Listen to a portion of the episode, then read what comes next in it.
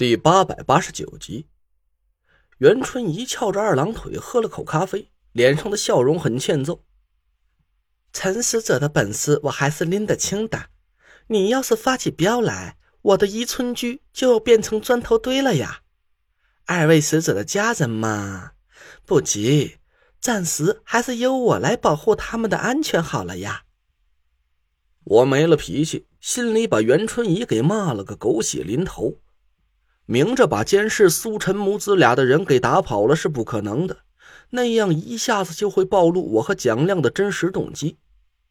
看来以后啊，我也只能派人暗中保护着他们娘俩了。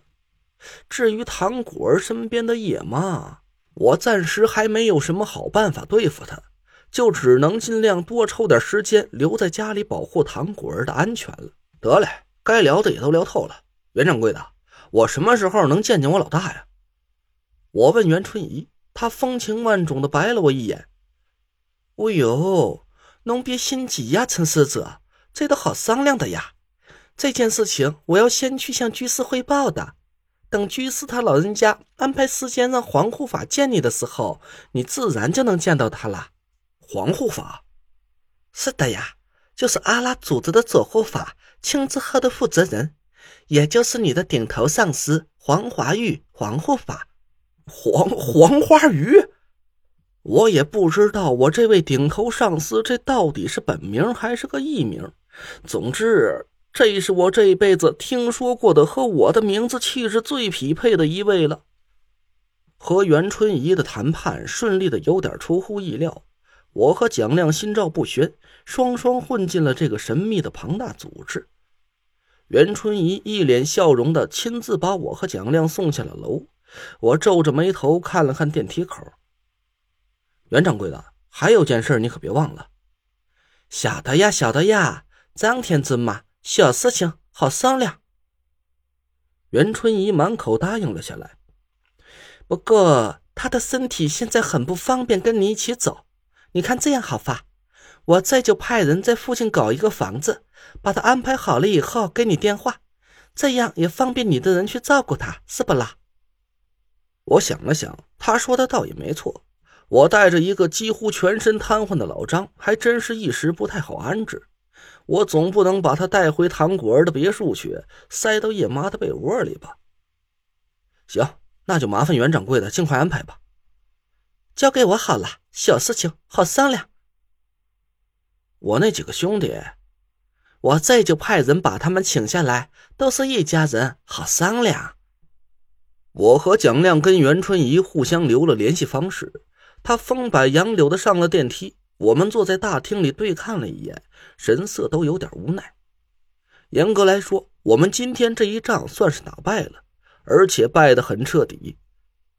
虽然我和蒋亮误打误撞的混进了青竹台的叛徒堆里，但是那个新任的青竹居士，也包括袁春怡的本事，却真真切切的把我给惊出了一身冷汗。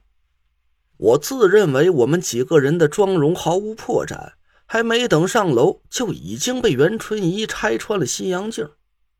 蒋亮起早贪黑琢磨出来的投自己问路的妙计，也没能骗过袁春怡的眼睛。要不是他的目的是拉我入伙，我估摸着现在进入酒店的这些人，也包括老张和蒋亮在内，都得没命。谁知道这一等就是将近半个小时，他们三个人还没下楼。我心里隐隐感觉有点不妙。刚想再上楼去看看，电梯门突然打开了。三个灰头土脸的人被人反剪着双手请出了电梯，两个鼻青脸肿的保安把他们送到了我面前。爷，您这几位朋友下手可忒黑了，我们兄弟被他们几位伤了好几个，这不也是实在没辙了？袁掌柜这才出手得罪了他们几位，您海涵，您海涵啊！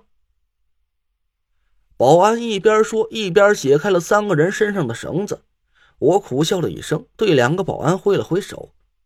两个保安点头哈腰的走了。他们三个人垂头丧气的坐在我面前，我气得一声就吼了起来：“走了，坐这儿干嘛呀？还他妈想再吃个早点呢？”哼，也成。庄小龙不知死活的点了点头。我气得狠狠的踹了他一脚，转头就出了酒店。天已经蒙蒙亮了，我掏出手机看了一眼，已经快早晨六点了。回到了车上，我呆坐了半天，才缓过神儿，问他们刚才到底发生了什么。王才老脸通红的摇了摇头：“丢人呐，娘的！我们几个还在各个楼层打探着消息，突然就来了两个人，呃，就是刚才那俩保安，告诉我们可以走了，陈使者在楼下等着我们。”老子一听这话，他娘的不对劲呢！这是暴露了。老子就招呼了一声，带着他俩往楼上冲，想要把你和张天尊给救出来。撂倒了十几个保安，眼看就杀到顶楼了，可没想到突然来了个娘们儿，还没等老子看清楚就……唉，我也跟王才叹了口气，确实是怪不得他们三个人，连我都没有十足的把握能打得过袁春怡。陈哥，我不服啊！庄小龙委屈的把脸凑了过来。我也不知道是怎么回事，我的法力突然就没了，到现在也没恢复。不然的话，我也不至于让那娘们给一招就秒了。我瞪了他一眼，说：“一招秒了和三招再贵有什么区别吗？你以为法力还在，你就能打得过他呀？”嗯，打不过。就算是我爸来了，估摸也顶多能比我多撑个。庄小龙还认认真真的想了一下，伸出了一个巴掌。五秒，他不咽气儿，算我输。我这一下子就让他给逗笑了，安慰了他们三个几句。庄小龙的视线又转移到蒋亮的脸上。这不博古轩二老板蒋兔不蒋亮吗？哎，我听说你俩不是已经……我干笑了一声，对他摆了摆手。这事儿以后再和你们说，你们先回公司去补觉。记住了，中午之前无论眼前出现什么都别管，就闭着眼睡你们就行了。下午两点开个会，谁也不能缺席。睡觉？我不困呐。哎，陈哥，陈哥，你搂着那大美人上了楼，去玩什么见不得人的项目了？跟我说说呗。我恶狠狠地瞪了庄小龙一眼，把他那张贱嗖嗖的脸推到了一边。我拿起对讲机呼叫了黎木木，很快就有了回应。陈队，你们出来了。欧阳和端木还在周围监视，没发现张天尊被转移出酒店。我答应了一声，让黎木木通知欧阳九哥和端木清灵收队，又把王才他们三个撵到了黎木木的车上，让他们先回去睡觉。我开车带着蒋亮绕了几条街，找了个早点摊子，要了烧饼豆腐脑。蒋亮一言不发的低头就吃了起来。天色渐亮。我恶狠狠地咬了一口煎饼，眼光却突然落在了不远处的那座酒店的顶楼上。